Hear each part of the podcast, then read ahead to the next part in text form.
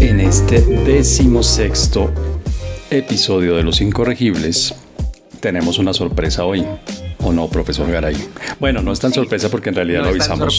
Lo anunciamos en el episodio anterior. Sí, sí, yo dije, yo dije que teníamos que hacerlo y lo logramos. Es un gran logro de los incorregibles. un hito. Hoy estamos marcando un hito en los incorregibles. Así es, pero cuente, profesor Páez, ¿cómo es la cosa? Pues tenemos una invitada, nada más y nada menos, después de 15 episodios en los que la gente no ha hecho sino oír nuestras bobadas. Hoy por fin van a oír a una persona inteligente que viene con un tema interesante y que no va a decir tanta tontería. Mejor dicho, no va a decir tontería. No va a decir tonterías. Como las que normalmente el profesor Garay y este servidor dicen. Hoy tenemos de invitada nada más y nada menos que a Patricia Martínez Coral. Y la tenemos invitada porque Patricia escribió un libro de un tema en el que normalmente Javier y yo no nos ponemos de acuerdo. Entonces, pues sin más preámbulo, hola Patricia, bienvenida. Hola, ¿cómo están? Les agradezco muchísimo la invitación, muy contenta de volverlos a ver. Así es, ah, porque entre otras, para que nuestros oyentes sepan, Patricia, por ejemplo, estudió conmigo, ¿no? Estuvimos varios semestres en el mismo semestre. Eh, teníamos además eh, diferencias nosotros desde el punto de vista de, las, la concepción de esto, del Estado, etcétera. Eh, me, me, me, pone muy feliz volverla a ver después de tanto tiempo. Además, eh, con tantos éxitos y pues claramente también Patricia conoce al profesor Páez porque todos conocemos al profesor Páez. es que yo creo, si a mí no me falla la memoria, ustedes tal vez fueron el primer grupo al que yo le di clase cuando yo inicié mi carrera de, profe. me parece que ustedes fueron tal vez el primero o segundo grupos de grupo. Bueno, pero Patricia, cuéntanos, porfa, arranquemos por el comienzo. ¿Cómo es que uno escribe un libro sobre el Estado y sobre la participación de los ciudadanos y sobre esos temas? Mejor dicho, ¿de dónde le sale a uno la inspiración? Además de la rabia profunda que uno puede sentir a veces por Javier Garay, ¿de dónde le sale a uno la inspiración para escribir? Y ahora va a ver y voy a escribir un libro sobre el Estado de los ciudadanos Garay. Realmente sí es, eh, yo diría que eso es producto de la frustración que uno acumula con los años trabajando para, para el Estado. Yo, yo creo que es eh, una catarsis que todos de alguna manera tenemos que experimentar en algún momento, eh, porque no es sencillo, digamos, eh, escribir un libro de pronto con un abordaje más conceptual o más teórico en la medida en que se vuelve denso y se vuelven temas sobre los que, digamos, ya existen muchas aproximaciones. la idea era como como de alguna forma plasmar esas vivencias, ¿no? E, esas prácticas que se recogen con los años y que de pronto, justamente por eso, por ser más eh, de lo cotidiano, ¿no? más de la forma como uno de alguna manera mm, experimenta la administración pública, eh, creo que eh, hacía falta. es más como una visión de, de esas cuestiones del día a día que, a las que estamos sometidos todos los que nos enfrentamos a esto. Bueno, antes de entrar en la materia del libro puntualmente, que además Javier, que es un lector eh, voraz, ya, ya lo leyó completo. Yo, yo tengo que, que confesar aquí que yo lo ojeé, pero sé que Javier lo leyó completico. Pero antes de eso, ¿cuál es tu historia con el sector público? Es decir, ¿cuál ha sido tu trayectoria profesional y tu, y tu experiencia en el sector público? Yo me vinculé, eh, mis primeros años los pasé en presidencia y digamos que fue un aprendizaje muy interesante porque es posible ver cómo funciona el Estado pues desde un ámbito que de pronto para muchos es desconocido eh, y que tiene que ver justamente con estas grandes paradojas de lo que uno cree que es y cómo debe funcionar y la forma como realmente opera. Eso, eso fue, un, digamos, de, los aprendizajes más profundos que me ha dejado mi paso por el sector público. Fueron eh, muchos años, yo empecé en el 2006, en, muy temprano en el 2006, eh, y me fui en el 2010 con el cambio de gobierno. Después eh, empecé a trabajar en el Ministerio TIC, recién creado, ¿no? Ese, fue el año en el que se reestructuraba el sector. Y pasé ahí casi 10 años, casi 10 años en los que mm, también tuve un aprendizaje importante. todos los que han pasado de alguna forma por el sector público logran, ¿no? Como unas percepciones que son muy, muy generalizadas y que, y que creo que de alguna forma es un reflejo de las grandes eh, o de los desafíos, digamos, que, tiene el país, ¿no? En términos de, desigualdad, en términos de, pues, de fragilidad institucional. Eh, y trabajar esos 10 años casi, pues no fueron completos los 10 ahí en, en el Ministerio TIC, nos da, pues me permitió tener también un, una noción bastante amplia de, pues, de las enormes brechas que hay en, el país, en, términos socioeconómicos, en términos políticos, en la forma en cómo las entidades eh, de gobierno eh, viven totalmente desarticuladas. Em, es como encontrar que este país es muchos países a la vez. Es, eh, fue una experiencia importante. De ahí yo me fui a trabajar unos meses a la Defensoría, eh, estuve en el despacho del doctor Carlos Negret. Eh, también trabajar en estos temas de derechos humanos es, eh, es bien retante, o sea, es un reto de pronto complejo, ¿no? También se enfrenta uno a situaciones bastante difíciles, dolorosas. y ya por último, ahorita me encuentro en el Ministerio de Vivienda que también es eh, otro tipo de, de aprendizaje, ¿no? Ya es una cartera mucho más técnica. Entonces, digamos que eso ha sido como mi, mi experiencia en el Estado. Okay, yo o sea, una, vida completa de servicio público. Sí, ininterrumpidos estos años. Más o menos la peor pesadilla del profesor Garay. O sea, yo creo que Garay suena con, sueña con esto. No, no, no, no, no. Es que además me, el libro de Patricia y, digamos esta experiencia, yo sí creo que me da mucho para pensar. Mm, pero quería hacerte una pregunta antes, Patricia. Tú además escribiste otro libro, ¿no? Antes. Sí, yo.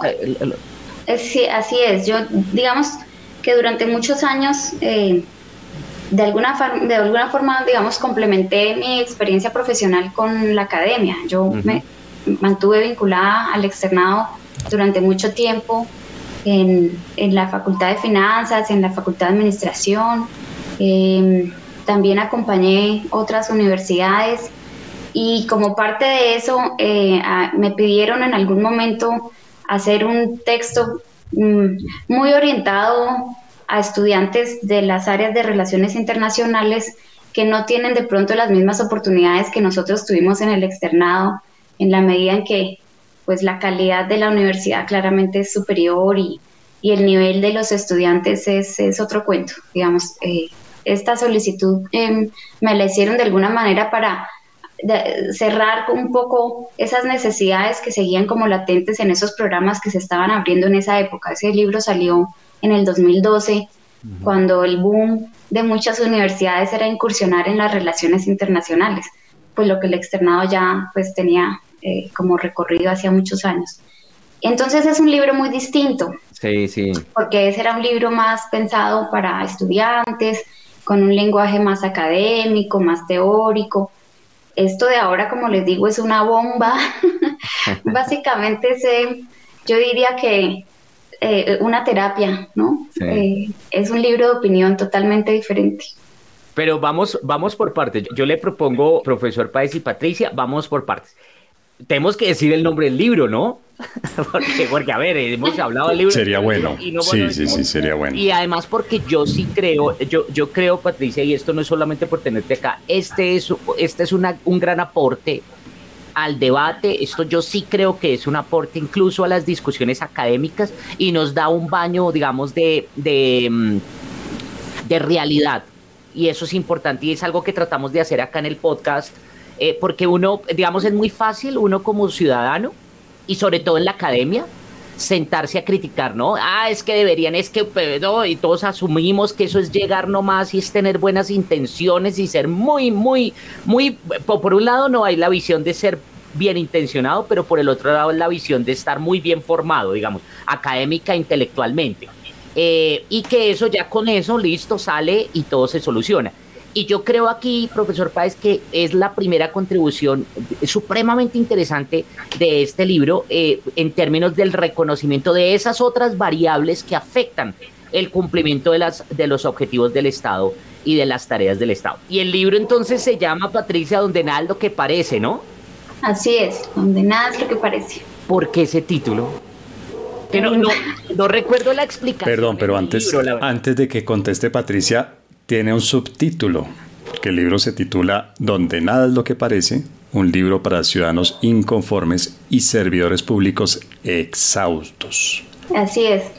Este título justamente lo que trata es de, reflejar eh, que la administración pública tiene una cantidad de realidades que corren en paralelo eh, y que, como les decía hace unos segundos, eh, es una cuestión que se advierte cuando se está dentro.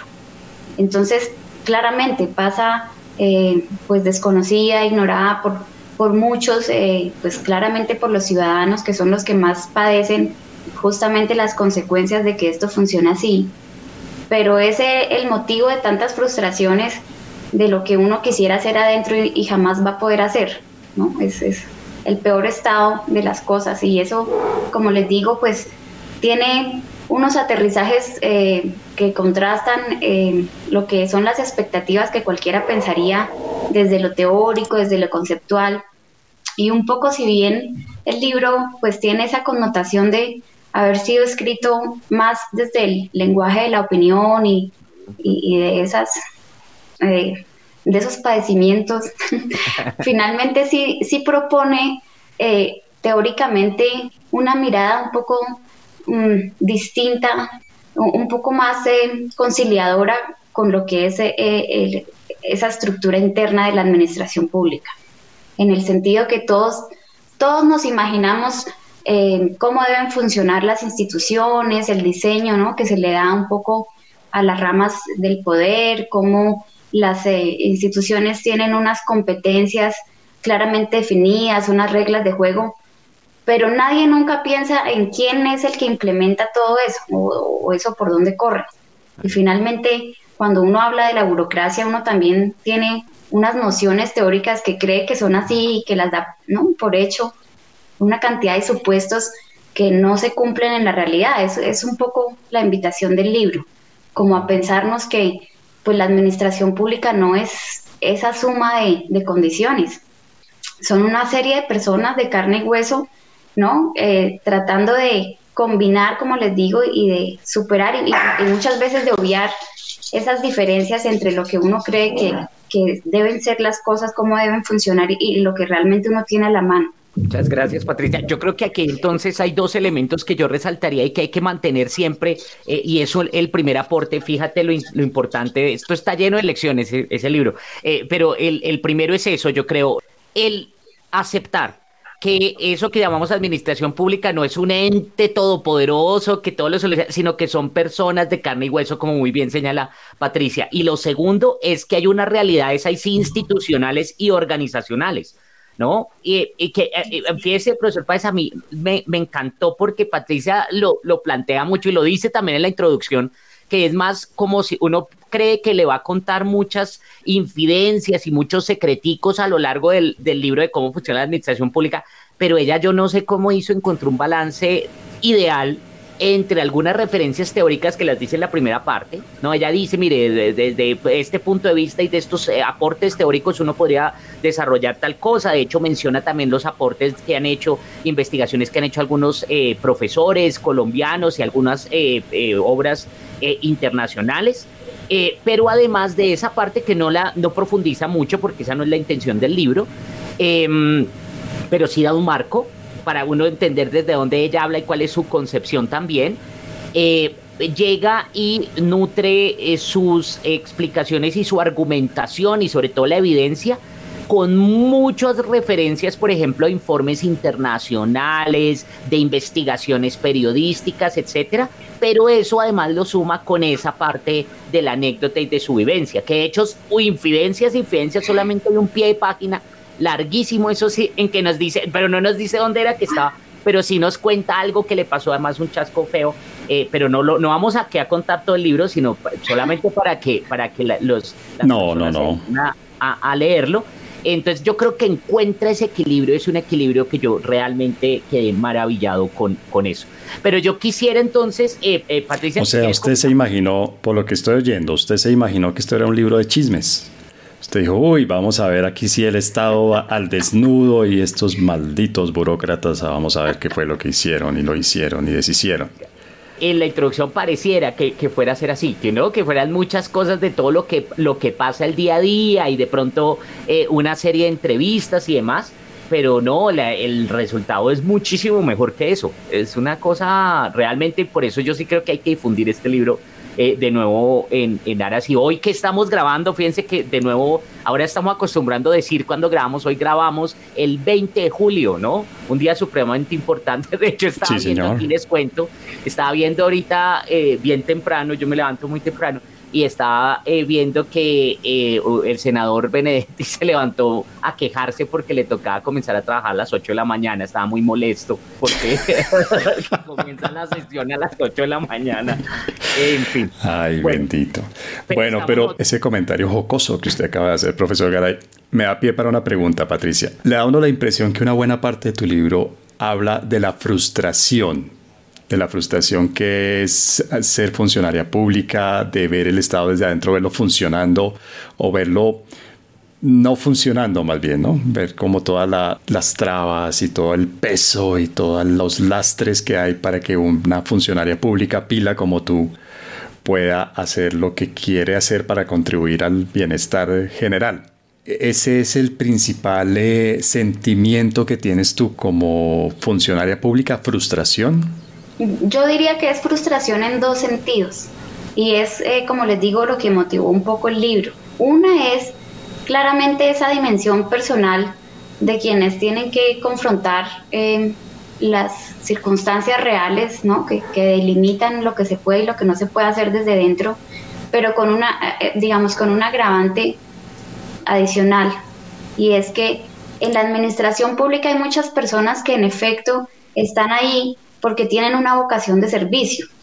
Y es un poco lo que compartimos todos aquellos que por alguna razón, y, lo menciona así en el libro, con un exceso de ingenuidad, ¿no? Nos orientamos por estas áreas de gobierno, porque es que es muy diferente la perspectiva que tiene la persona que llegó a la administración pública por cuestiones de oportunidad, por cuestiones de azar, por, por cualquier otro motivo, pero las personas que se forman para desempeñarse en este campo tienen claramente pues unas expectativas y de alguna forma unas metas un poco distintas, porque todo lo que han hecho, su preparación, em, su, como les decía, su vocación, que, no es solamente, digamos, el ámbito, digamos, de la formación, sino de alguna manera Em, la disposición ¿no? de, ser útil en, la sociedad, pues finalmente es diferente a la percepción que tienen estas otras personas que, como les decía, llegan a la administración pública em, circunstancialmente, por, por periodos cortos o porque eh, pues las circunstancias los llevaron ¿no? a tomar esa decisión sin, sin, tener una visión de largo plazo. Entonces, esa es una de las frustraciones eh, grandes y, y, por eso siempre cuando escribía el libro pensaba justamente en mis compañeros y me preguntaba a ellos de pronto si, ¿no? Si, si tenían unas conclusiones distintas. Ay, Patricia, pero perdón, perdón que yo vi la cara. Dinos, por favor, en cuál compañero pensabas. Aquí lo puedes, en este podcast puedes expresarte libremente, sin problema. Es decir, cuéntanos en qué compañero pensabas cuando decías, uy, esta gente que, ay Dios. No, yo, eh, eh, yo he estado muy cercana todos estos años a, muchas de las personas que, compartieron conmigo algún, algún semestre, alguna materia, algún, algún punto, em, y a quienes por supuesto aprecio muchísimo y sé de alguna manera que han tenido que padecer circunstancias muy similares, ¿no? Eh, personas que se han estado moviendo o personas que siempre se han preguntado, ¿y por qué no me fui por finanzas? Yo no debería estar en este cuento, debería estar ganando muchísimo mejor, ¿no? Siendo un Esa es la pregunta. Para los que para los que nos están escuchando, y esto no lo habíamos dicho, creo, Javier, nunca habíamos hablado de esto en este podcast, ¿no? nunca. Nosotros estudiamos en una facultad de la Universidad Externa, una facultad que se llama Finanzas, Gobierno y Relaciones Internacionales. Hay dos carreras, una es finanzas, la otra es gobierno. Yo estudié finanzas, por ejemplo, yo estudié finanzas y relaciones internacionales, pero pues mi profesión la he ejercido desde las relaciones internacionales. Y ustedes estudiaron gobierno, ¿verdad? Tanto Javier como Patricia. Sí, esa es la diferencia, ¿no? Entre los inteligentes y los apasionados. Yo creo que... Óigame, profesor Garay, pero Patricia plantea ahí un tema chévere que, que me tocó algo de lo que usted y yo habíamos hablado, y es por qué hay gente que llega al sector público. Mm. Porque creo que usted y yo habíamos dicho, por ejemplo, por una especie de herencia, ¿no? Por una especie de lógica dinástica que la gente que es hija de, sobrina de o lo que sea, siente que esos cargos son suyos por derecho de nacimiento, derecho de cuna prácticamente. Creo que hemos hablado tal vez de otra gente que no tiene ni idea de por qué llega, llega ya un poco por accidente. Pero Patricia nos plantea una tercera motivación y es gente que quiere llegar a hacer algo, que tiene una vocación de servicio, como lo menciona Patricia. Mm. Y, fíjese que ahí, ahí sí es un elemento que, de nuevo, el aprendizaje que uno eh, saca de los libros. Y efectivamente sí hay personas que tienen ese, ese interés. Eh, eh, Patricia, además, a pesar de, de, esas frustraciones y demás, que no me dejen olvidar esta idea que quiere decir, es algo bien importante porque muchas veces la crítica se asume como una amenaza. Yo me acuerdo alguna vez, Patricia, imagínate, yo me fui por gobierno y me quedé en la facultad de gobierno, imagínense, eh, trabajando ahora como docente. Y yo me acuerdo que alguna vez una, una colega de nosotros, César, me dijo, es que usted no debería dictar clases en una facultad de gobierno, pues por mi visión. Eh, y, entonces yo decía... ¿Cómo pues, así? Entonces, ¿en qué facultad deberían? ¿La ingeniería o arquitectura o química aplicada? o qué? Pero, pero lo que yo sí decía era no, porque mi defensa fue no, claramente yo tengo que estar en la facultad de gobierno, porque es que la facultad de gobierno también es decirle que no pueden hacer, es que no es solamente llegar y, y yo creo que eso es algo que logra muy bien eh, Patricia, hacer esa crítica también de decir, eh, bueno, miren, las cosas no todo es color de rosa, pero eso no quiere decir que yo ni sea enemiga del Estado, en el caso de Patricia, ni crea que el Estado no debe existir, porque ella yo creo que, eh, digamos, uno a, lo, largo del libro sabe que ella eh, cree que hay muchas tareas que tiene el Estado, pero el punto es que no las ha podido cumplir. Eh, por las mismas naturaleza por lo que sucede al interior, pero además también por la relación con otros actores que me pareció bien interesante en la última parte, porque habla incluso de esa relación y la visión que tenemos los ciudadanos frente a lo que hacen. Eh, en el caso, creo que ahí estabas haciendo referencia a tu trabajo en el ámbito de derechos humanos, ¿no? De, de también esa, esa relación tan difícil que, que se encuentra en, en, muchos casos en las mismas, digamos, en el terreno, que ese es otro tema que uno suele obviar. Entonces yo creo que sí hay muchos elementos, y esa, pero esa parte de la vocación es muy interesante. ¿no? Y es genuina, es genuina de, desde el punto de vista de tanto de aceptarlo. Sí, y es, y es pues yo no sé si usted, es que yo ya ni sé a ustedes qué palabras les gustan, porque no dice cosas, ay, estos son apocalípticos, pero, pero son bien intencionados, es decir, hay, gente que cree realmente y, siente y ve que desde el Estado puede aportar su conocimiento, su trabajo para que los ciudadanos vivan mejor. Claro, eso lo ve uno en todos los sectores. En todos los sectores de la administración hay gente que efectivamente quiere cambiar las cosas porque conoce de fondo esas problemáticas que están ahí y que nos podrían llevar pues a hacer unas transformaciones de fondo muy importantes.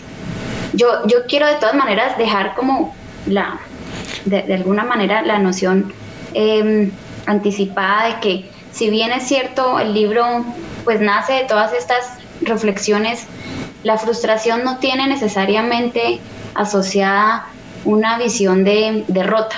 Es decir, claro, la frustración está ahí, pero la frustración es un reto que le ayuda a uno a buscar salidas, ¿no? A preguntarse, ¿y qué hacemos?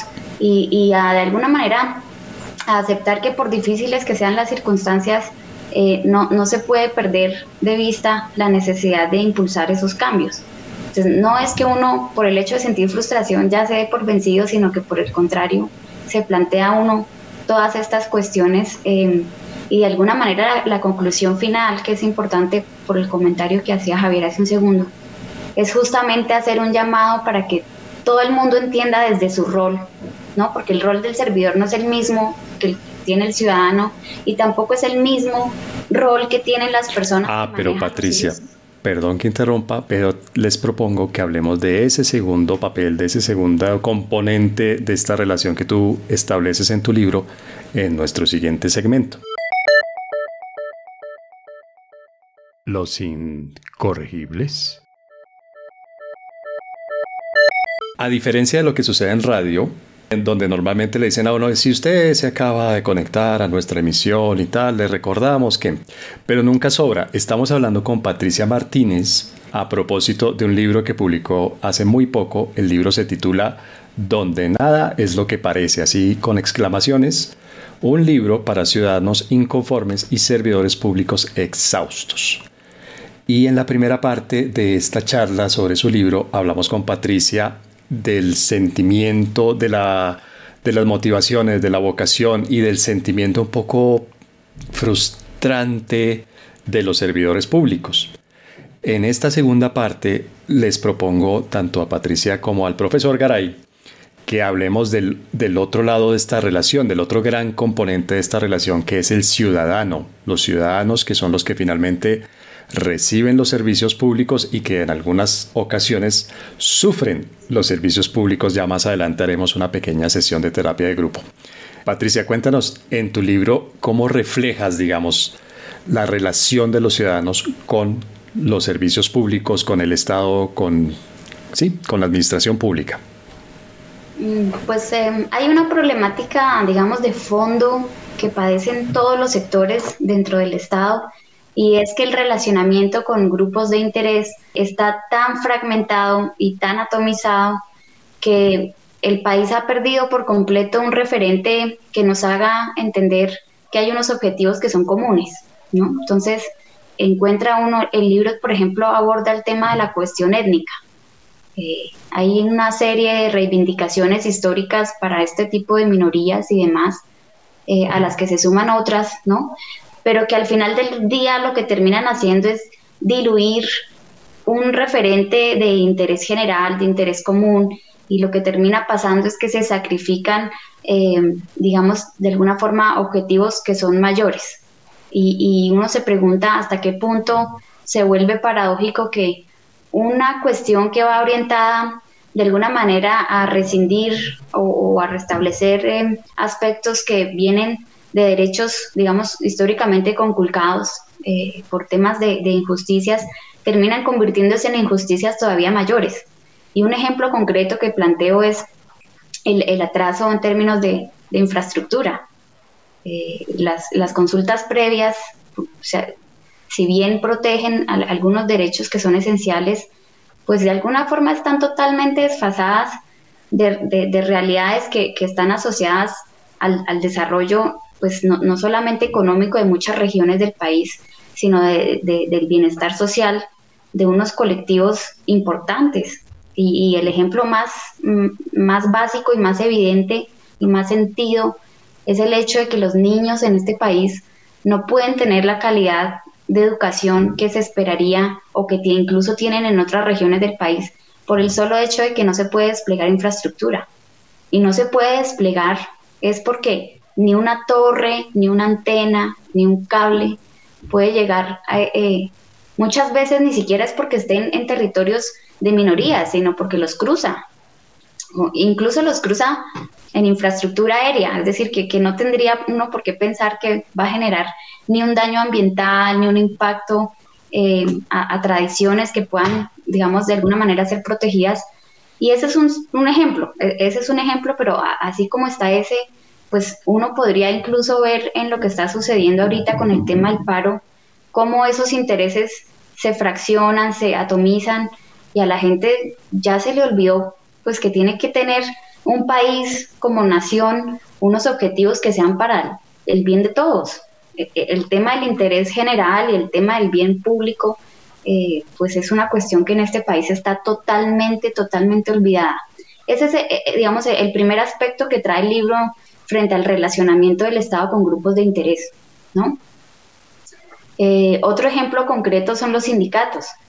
Y esto es un tema polémico toda vez que los sindicatos en este país pues han sido víctimas, ¿no? Han sido un objetivo sistemático eh, de las violaciones de derechos humanos frente a este colectivo y, que el país no puede, digamos, ignorar, pero no por el hecho de que este grupo haya sido víctima eh, durante tanto tiempo, eh, significaría que el Estado tiene que desdibujar la naturaleza esencial de la administración pública para permitir que un solo grupo capture la agenda pública, ¿no?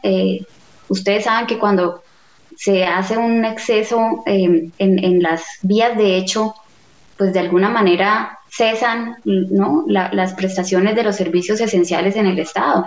Y la Corte todo el tiempo está otra vez pronunciándose sobre hasta dónde se extiende o no lo que es un bien esencial, la salud, la educación, el acceso a la justicia.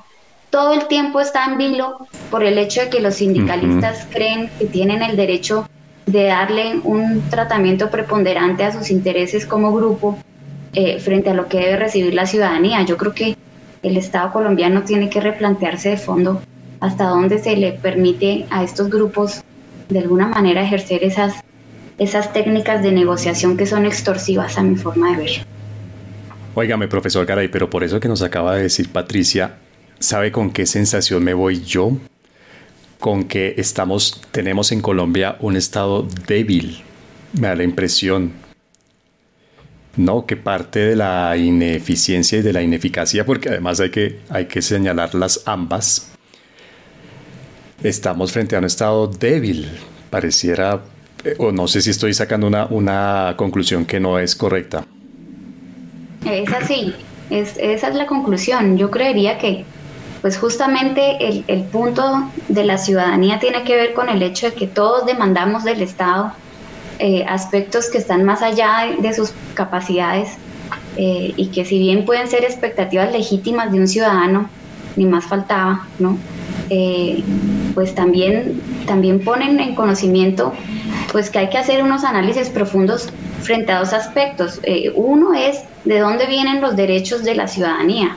Yo creo que en este país la retórica se, tomó por completo la forma como se originan y, se le dan vía en el ordenamiento jurídico a los derechos que más adelante se vuelven exigibles y que generan estas crisis y esta inestabilidad constante.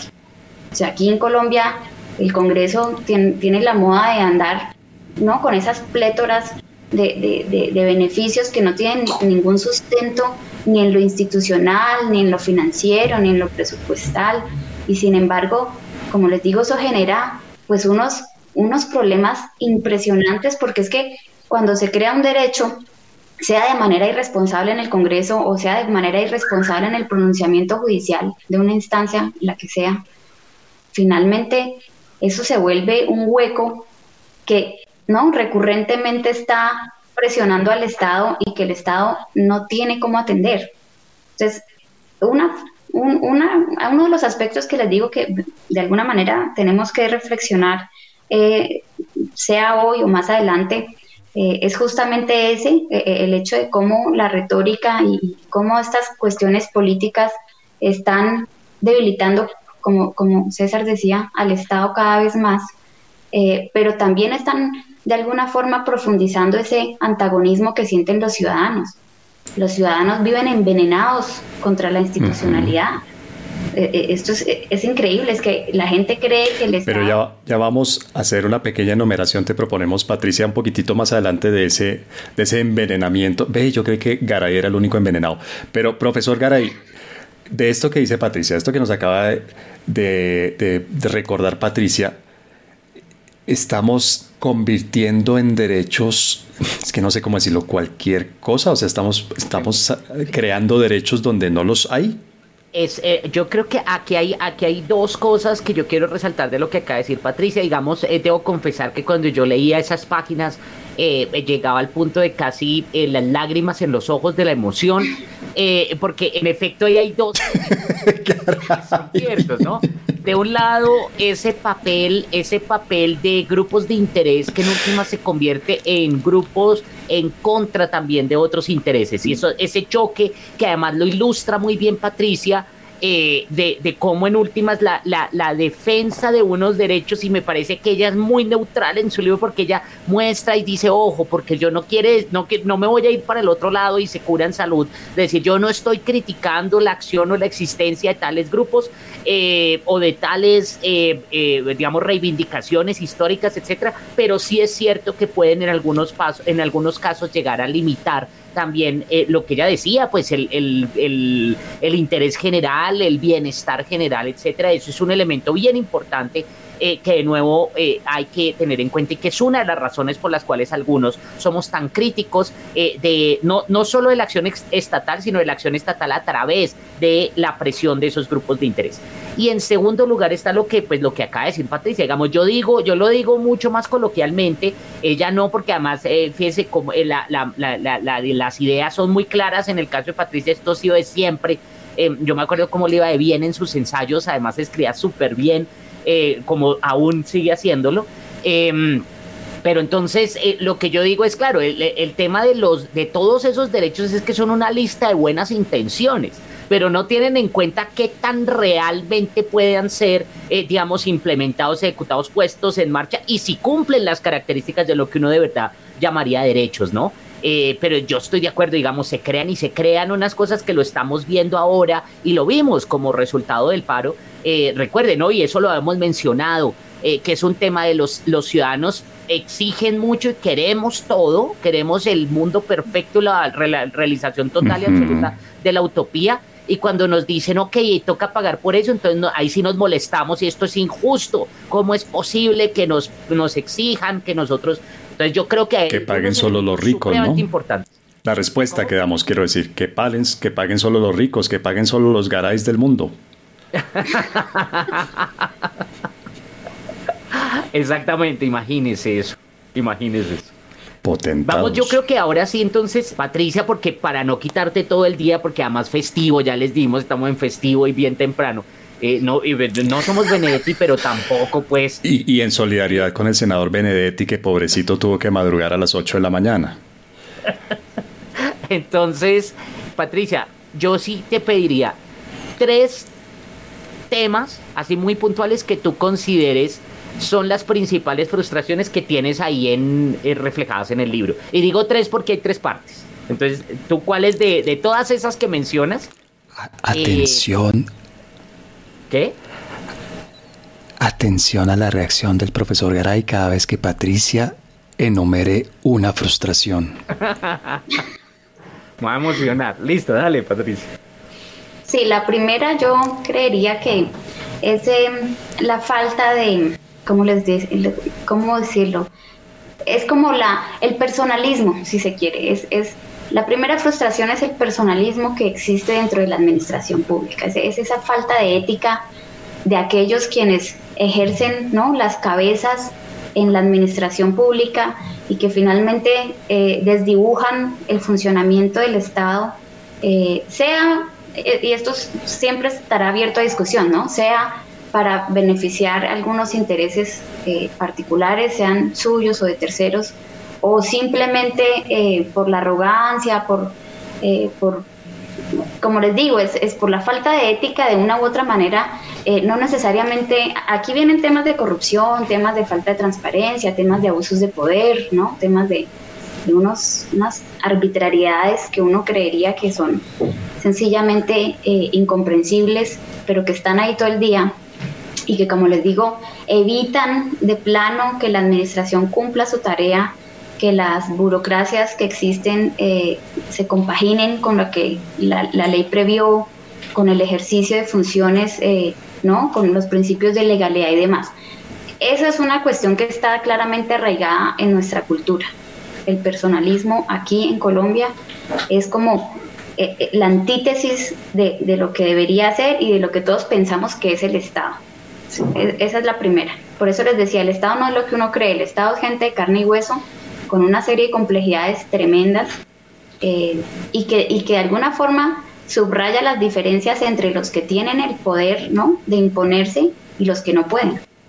Muchos de los que no pueden tienen claro hasta dónde van sus reglas, hasta dónde van sus funciones, no lo pueden hacer. Entonces, la, primera frustración es esa, e, e, esa imposición personalista eh, de quienes eh, pasan por la administración pública. Da la impresión, por lo que explica Patricia, como lo explica Patricia, que es una especie de privatización de lo público, ¿no? Privatización del Estado. Claro, es lo que es lo que alguna vez hablamos, es que es el tema de, por ejemplo, el de Yale y el de Harvard que llegan con derecho propio y con no con la, el, el, reconocimiento de que es que como yo soy el hijo, el hijo, el hijo, el hijo, entonces soy el, el funcionario que debe existir, entonces tengo el derecho de llegar a, ocupar el cargo y hacer toda la carrera porque soy, soy yo y soy, ah, y ahí ese es, ahí fíjense la delgada línea de lo que ahorita hablábamos, porque muchos de ellos también son bien, bien intencionados y también quieren hacer cosas positivamente, pero ahí también está reflejado que de pronto lo que, lo que ahí es más importante es el apellido o las conexiones que tiene para llegar a, a tomar ciertas decisiones y ahí ese es un elemento que vuelve mucho más complejo lo que estamos diciendo. De nuevo, no es, no es blanco y negro tampoco, ¿no? Es, es una cuestión que va mucho más allá y que claro, claro. Sí, es una cuestión de actitud, ¿no? Entonces yo llego aquí, tengo poder, ¿no? Eh, todo está a mi discreción, entonces la identidad en la que yo estoy no está para hacer lo que tiene que hacer, sino para lo que yo creo, considero debe hacer, sea que lo considere bien o mal. Eh, las funciones no son las que definen los manuales. Fulanito y sutanito son mi feudo y yo mando sobre ellos y, no es ¿no? hasta donde la ley lo previó, sino como yo quiero que sea.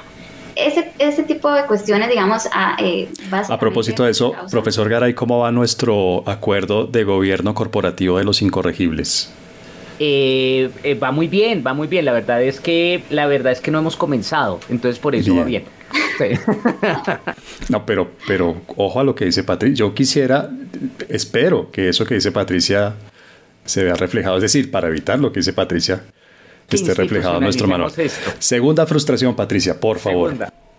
La segunda es la que señalábamos hace un rato y es la falta de, de coordinación entre, entre entidades de gobierno, ¿no? Porque aquí hay muchos vacíos que impiden que el Estado como un todo eh, cumpla lo que tiene que cumplir, porque hay muchas eh, eh, lagunas frente a hasta dónde se extiende la competencia de cada ente de gobierno en, términos de lo que es el gobierno nacional central, lo que es la, el gobierno regional y, y, lo que son los gobiernos locales. Y asimismo pasa con, las, con la coordinación entre las ramas del poder público.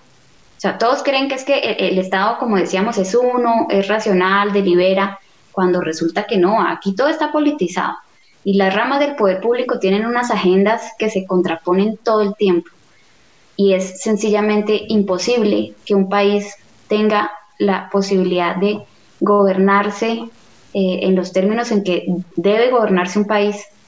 Eh, eh, las cuestiones, digamos, de la institucionalidad, como decíamos, tienen unas fronteras que uno cree que están claras, pero que claramente no las están, o sea, no, no existen. Eh, y esos, esas zonas grises y esa politización entre esas ramas del poder público hace, uno, que el Estado claramente sea más débil, porque no hay equilibrio, no hay control entre las ramas del poder. Y, yo cito varios ejemplos, digamos, no, no me voy a extender en ellos, pero todos recuerdan que de un cambio de un gobierno a otro, el país camina en una dirección totalmente contraria. Las cortes son enemigas de unos cuando, cuando tienen que serlo eh, y son las mejores amigas y, no miran y no controlan las decisiones cuando a bien tienen. Entonces, ese tipo de conveniencias políticas frente a lo que son las ramas, lo que nos refleja es que el diseño que creemos que existe en este país, porque acordémonos que aquí todos se viven jactando de que es que esta democracia es una democracia sólida, que a diferencia del resto de países latinoamericanos, aquí a nosotros no nos tocó el tema de las dictaduras y que somos pues no un ejemplo pues ese es un cuentazo que yo no sé a estas alturas, digamos, que, quién puede creer, o sea, eso es un, cuentazo muy vacío, o sea, no existe un diseño institucional que realmente nosotros eh, podamos pensar que, digamos, que es sólido o que es confiable o que es transparente, no existe tal cosa. esto aquí es una improvisación y una cuestión es el discurso y, y esa tradición, ¿no? De la eh, pues, digamos, jurista de la concepción del Estado y otra muy diferente es lo que la realidad política nos trae. Entonces, este paísito, eh, digamos, en términos institucionales todavía tiene mucho, mucho que hacer. Esa es la segunda, gran frustración. Bueno, la tercera ¿y la tercera cuál sería? La de los ciudadanos, la de los ciudadanos y es que les decía, cada uno debería hacerse un llamado a cumplir el rol que le corresponde. Entonces el ciudadano reclama, el ciudadano exige. Eso está muy bien, porque para eso, pues legítimamente tiene unos derechos. Pero eso implica que el ciudadano observe, que el ciudadano denuncie, que el ciudadano participe, que el ciudadano sea crítico y no existe tal cosa. Una cuestión es ir a incendiar un país en la mitad de un paro para beneficiarse o para posicionar en una agenda una necesidad en un momento dado eh, y poner en jaque ¿no? el poder mismo. Eh, y otra muy diferente es que los ciudadanos vayan a una rendición de cuentas y le digan al que está ahí tratando de cuentearse a todos, porque así pasa, pues que eso no es cierto, ¿no? Que nadie se está creyendo ese cuento, que las evidencias sugieren que las instituciones eh, no han cumplido lo suyo o que han hecho mal, o nadie ve a un, ciudadano realmente comprometido con una discusión en una plenaria en el Congreso. Este tipo de cuestiones no, no, nunca se ven. Entonces, yo creo que falta mucha cultura política por construir para que los ciudadanos de alguna manera, eh, uno, ejerzan sus derechos responsablemente y dos, ejerzan sus deberes. Y ahí fíjense que lo último que acaba de decir Patricia, profesor Páez y Patricia, es cae literal dentro del ámbito de funciones de la academia. Yo creo que ahí tenemos mucho por hacer y tenemos que ser muy, muy autocríticos, profesor Páez, y eventualmente tenemos que hacer un capítulo sobre esto, porque efectivamente yo creo que parte de esa ilusión sobre las expectativas infinitas que tienen los estudiantes también son ratificadas por la misma academia porque no hay una, no hay una noción dentro de lo que nosotros, nosotros le estamos diciendo a los estudiantes, les estamos llenando la cabeza de que sí, que solamente que usted llegue y eso todo se soluciona y es que el tema es de buenos y malos y que entonces eh, las cosas funcionan mal es porque siempre hemos elegido a los malos y no a personas muy, muy buenas y con grandes y buenas intenciones y demás. Y eso no es cierto. Uno tiene que decirle a, los estudiantes sobre todo estos temas de gobierno y demás, mire, es que los límites del Estado son estos, es que, y a eso sumarle, meterle libros como este que es una, un llamado de realidad porque nosotros necesitamos no solamente, como muy bien decía Patricia, contarles cómo debería funcionar el Estado, sino también cómo funciona, qué es lo que ellos van a salir a hacer. ¿No? Eso es importante, ¿no? Que ellos sepan lo del tema de los papeles, que se van a demorar tres, cuatro meses para poder firmar un contrato. Eh, sí, es, eso es importante. Javier, respire, por favor, respire. Déjalo, déjalo fluir. ya pasó. ya pasó. Otro día Yo aprovecharía ¿no? el espacio para dejarles ahí una reflexión a ustedes, externadistas que son ¿no? en el curubito, em, para que de alguna manera escalen esta, esta inquietud. Y es: yo creo que la facultad necesita menos método cartesiano y una dosis mucho más, eh, ¿no? Mucho más fuerte de realidad y de pragmatismo. Eh, el solo hecho de que nosotros seamos egresados de una facultad que tiene como propósito único hacer que el arte del gobierno y, de la política finalmente se cristalice en unos propósitos ¿no? beneficiosos para todos, eh, no puede, creo yo, eh, quedar aislado de, de la necesidad de tener de alguna manera un acompañamiento cuando uno sale. Es increíble eh, lo que yo les decía, el hecho de que nosotros ni siquiera tengamos tarjeta profesional es una vergüenza. Y yo no puedo entender cómo la universidad efectivamente deja que sus egresados se enfrenten a todas estas cuestiones con una cantidad de expectativas que están muy alejadas de la realidad y ni siquiera tenga el propósito de prestarles acompañamiento de alguna manera para que sus egresados sigan teniendo una identidad, pues una identidad profesional. Yo, yo creo que ahí hay mucho que hacer eh, y eso viene con un poco de lo que tú decías y es puede que no sea la universidad, porque bueno, está bien, Es, el cúmulo de las universidades que, que, estamos ahí desdibujadas, que no existimos, Yo no sé si ustedes se han preguntado esto, porque Javier lo decía, parte de, los, de la tramitología tiene que ver con el tema de las tarjetas profesionales. Pero más allá de, más allá de eso, de, de ese ámbito formal, es un poco el hecho de que las profesiones se agremian por una razón.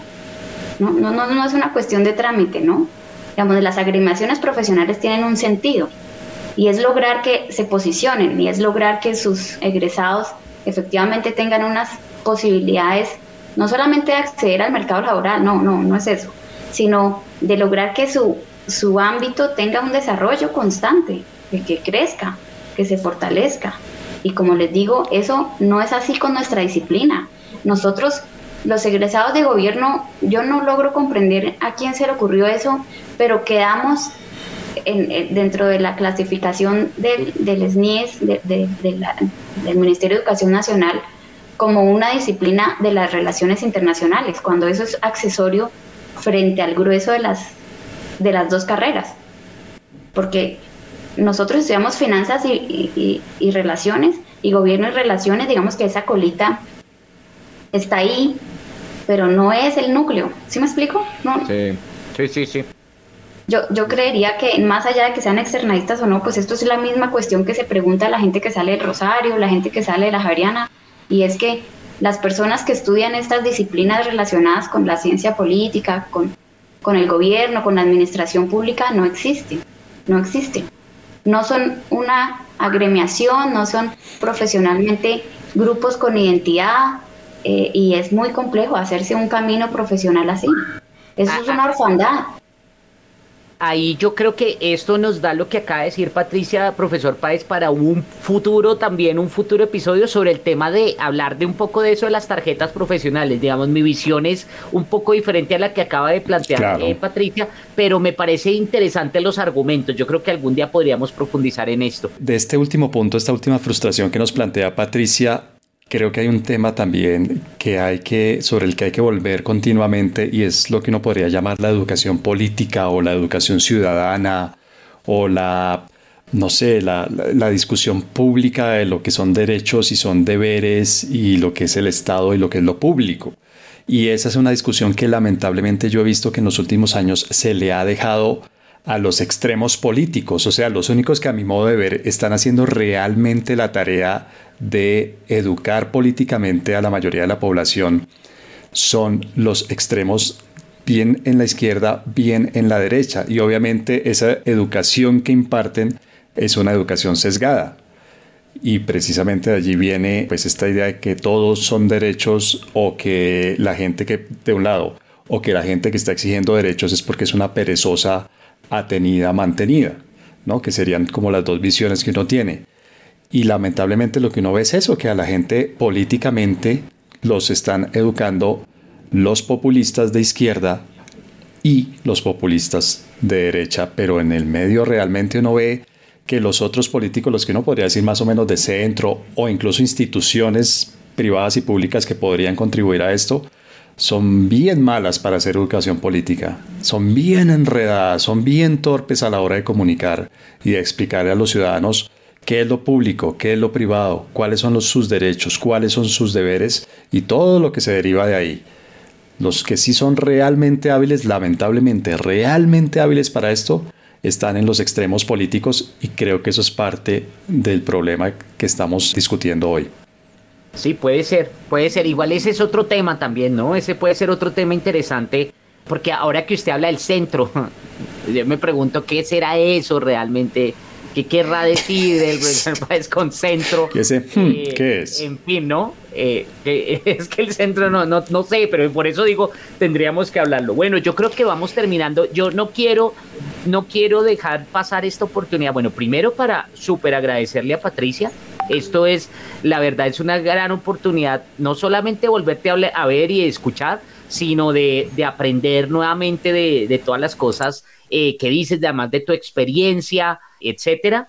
Y yo les recomiendo a nuestros oyentes, es decir, a esas dos personas que siempre nos están escuchando, eh, que, que, que de verdad se lean el libro, cómprenlo, recomiéndenlo. Yo creo que este es un buen punto de, de inicio para eso que decíamos de la educación política. Es un libro fácil de leer, es un libro supremamente entretenido. En un día, dos días uno se lo lee completo y la verdad aprende mucho, disfrútenlo, conversenlo, en lugar de hablar de eso, de la campaña política o de tal y de los odios que tenemos, es un buen tema de conversación familiar, el tema de la administración, ahora no van a decir que soy muy aburrido, yo aquí en la casa y al perro y todo le hablo de, los temas de administración política, pero es importante porque yo creo que son puntos de encuentro, en fin. Entonces, Patricia, de verdad. O sea, un desayuno con Garay debe ser apasionante. A ustedes muchas gracias. Bueno, pero entonces vamos a recordar una última vez y como dice el profesor Garay, ya tenemos que ir cerrando por cuestiones de tiempo. Donde nada es lo que parece, un libro para ciudadanos inconformes y servidores públicos exhaustos, de Patricia Martínez Coral. Patricia, ¿en dónde lo conseguimos? ¿En dónde se puede conseguir? Ah, en Amazon está en versión impresa y en versión digital. Yo lo compré en Kindle. Muy bien, bien, muy bien. Bueno, pues Patricia, muchas gracias además por haber sido nuestra primera invitada y haber traído, haberle subido un poco el nivel a esto, que, que ya era necesario. La verdad, ya después de 15 episodios es bueno que, que, no, sí, ya, ya estamos de 15, entonces ya podemos subirle un poquitico esto, un poco de madurez a esta discusión. Un poco le subió muchísimo el nivel. Yo quería decir una cosa, el profesor Páez, no la dejemos ir. Hoy no demos nosotros las recomendaciones, sino preguntémosle a Patricia ¿Qué nos recomendarías leer o ver una serie, una película que hayas visto recientemente? No dicho, lo que sea. ¿Qué recomendarías? Esta, eh, no, le, no le anticipamos esto a Patricia, la cogemos aquí de sorpresa. Entonces, cualquier cosa que nos recomiendes, eh, bienvenida.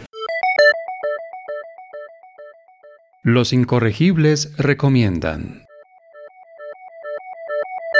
Conociendo la inteligencia de Javier, ¿no? Que es eh, abrumadora yo le recomendaría un libro que sé que le va a encantar de Steven Pinker que se llama La tabla rasa. Yo creo que no hay un, intelectual en este siglo más maravilloso que este canadiense. Oigo, wow, o sea, es que me, no les puedo explicar porque creo que no es apto, pero es que es fascinante. O sea, lo que le genera a uno la lectura con este hombre es una cosa impresionante y creo que te va a sacar unas reflexiones para unos 30 programas más. Muchas gracias, Patricia. De hecho, eh, voy, a, voy a dictar una, un webinar, ¿no? Utilizando algunas de las cosas. Este, esta tengo que revisar este libro, pero algunas cosas de lo que dice precisamente Pinker, profesor Páez, porque si él nos muestra un mundo, es decir, eh, tendemos a, sobreestimar las cosas negativas y no a reconocer las cosas que han mejorado. Entonces, por eso digo, en fin, muchas ah, gracias. Sí, señores, es un temazo. Bueno, Patricia, pero fuera de micrófonos tú nos hablabas de, este manual de cómo estudiar durante cinco años con un libertario y sobrevivir. No sé, bueno, después damos el título porque ya se nos acaba el tiempo. Los incorregibles. Patricia Martínez, muchísimas gracias de verdad por haber venido y, haber, y habernos aceptado esta invitación. No, ustedes de verdad que siempre han sido tan encantadores y tan maravilloso volverlos a ver de verdad. Estoy muy, muy, muy agradecida. No, muchas gracias a ti. Chao. Nos vemos y nos escuchamos. Chao. Chao, profesor Gray, y chao, por supuesto, a todas las personas que se conectan y nos escuchan en este podcast.